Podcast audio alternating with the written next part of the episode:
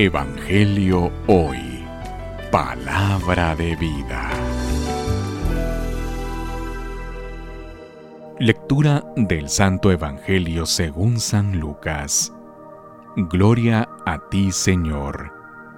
En aquel tiempo se acercaban a Jesús los publicanos y los pecadores a escucharlo, por lo cual los fariseos y los escribas murmuraban entre sí este recibe a los pecadores y come con ellos. Jesús les dijo entonces esta parábola.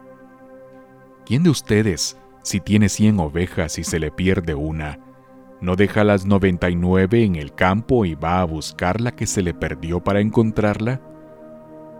Y una vez que la encuentra, la carga sobre sus hombros, lleno de alegría, y al llegar a su casa reúne a los amigos y vecinos y les dice, Alégrense conmigo porque ya encontré la oveja que se me había perdido.